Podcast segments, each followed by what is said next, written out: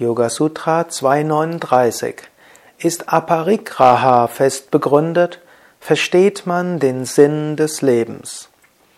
Aparigraha heißt Unbestechlichkeit. Wenn du bestechlich bist, dann bist du verwirrt über den Sinn des Lebens. Bist du unbestechlich, verstehst du den Sinn des Lebens. Sinn des Lebens ist jetzt hier recht hoch gegriffen, hm, aber es gibt kleine Sinne, es gibt größere Sinne. Aparigraha wird ja auch manchmal übersetzt als nicht annehmen von Geschenken. Aparigraha wird manchmal auch übersetzt als Zufriedenheit. Zufriedenheit wird aber im nächsten Kapitel oder im nächsten Versen beschrieben. Denn Zufriedenheit Santosha gehört zu den Niyamas. Das kann Patanjali hier also nicht meinen. Nicht annehmen von Geschenken kann er auch nicht meinen. Denn Ahimsa, Paramadharma, Ahimsa ist die höchste Pflicht. Und angenommen, dein Kind gibt dir ein Geschenk und du nimmst es nicht an, dann ist das Kind stark gekränkt. Angenommen, dein Ehepartner gibt dir etwas und du nimmst es nicht an, ist er gekränkt.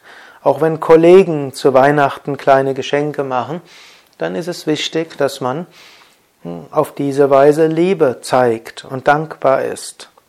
Aber es gibt eine Art von Geschenke, auf die du verzichten solltest. Das sind die Geschenke, die gegeben werden, um deine ethische Freiheit zu behindern. Wenn jemand dir ein Geschenk gibt und du weißt, nachher kannst du nicht mehr ethisch das tun, was du für ethisch richtig hältst, dann ist das ein Geschenk, auf das du verzichten solltest.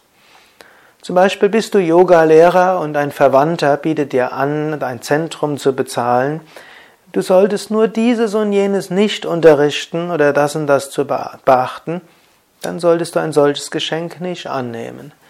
Gibt dir jemand einen größeren Gefallen, ohne dass er es konkret spezifiziert, aber irgendwo offen lässt, irgendwann wird er auf dich zukommen, dann kannst du den Gefallen erwidern, dann solltest du das nicht annehmen. In gewissem Maße gibt es ein Geben und ein Nehmen, das ist schon richtig.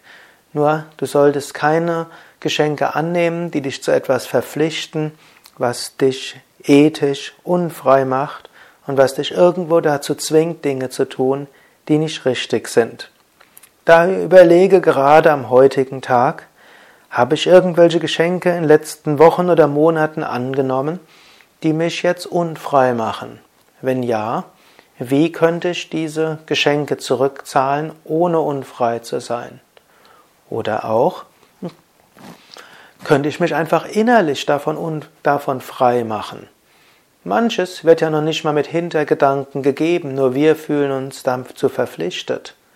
Manchmal geben Menschen vielleicht auch Geschenke mit Hintergedanken, aber wir können sie annehmen, ohne diesen Hintergedanken zu entsprechen.